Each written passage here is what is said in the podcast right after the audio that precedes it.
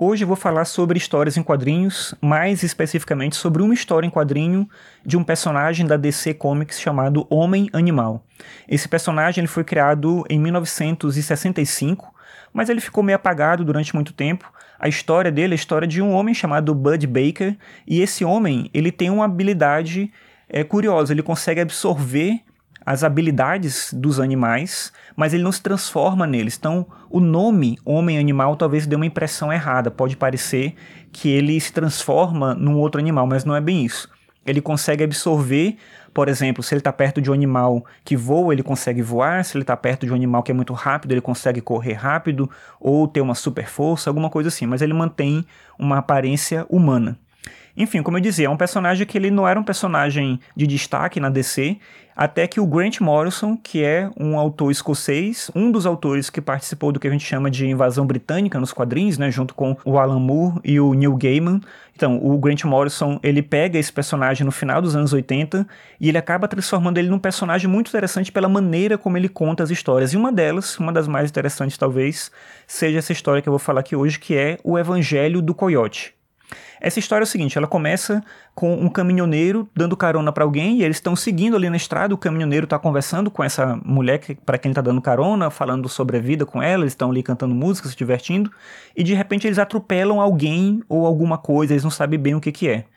Eles atropelam esse ser, né, esse animal ou essa pessoa, sei lá o que, que seja, mas decidem não olhar para trás e o caminhão vai embora. Acaba que depois desse atropelamento a gente vê quem é esse ser que foi é, atropelado. E foi o coiote. E não qualquer coiote, mas aquele coiote da história do Papa Legos. Lembra a história do Papa Legos? Da Warner, Luna e Tunes? Você conhece essa história. Então é esse coiote que a gente vê que foi atropelado. Só que ele é ali numa aparência diferente, bem mais realista, né? Bem mais assustador, talvez até.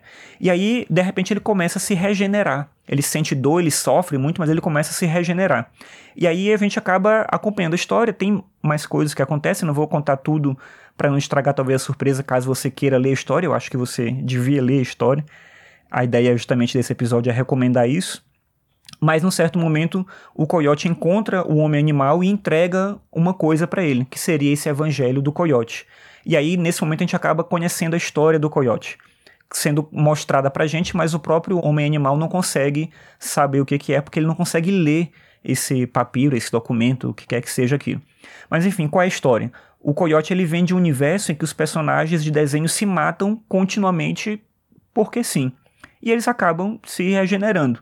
O coiote então reclama ao deus daquele universo por essa violência toda, e esse deus, para punir o coiote, envia ele para uma segunda realidade. Uma realidade em que ele sente dor, em que ele continua morrendo, continua se regenerando, mas o sofrimento dele acaba salvando os outros animais e aí ele acaba estando naquele mundo por conta disso.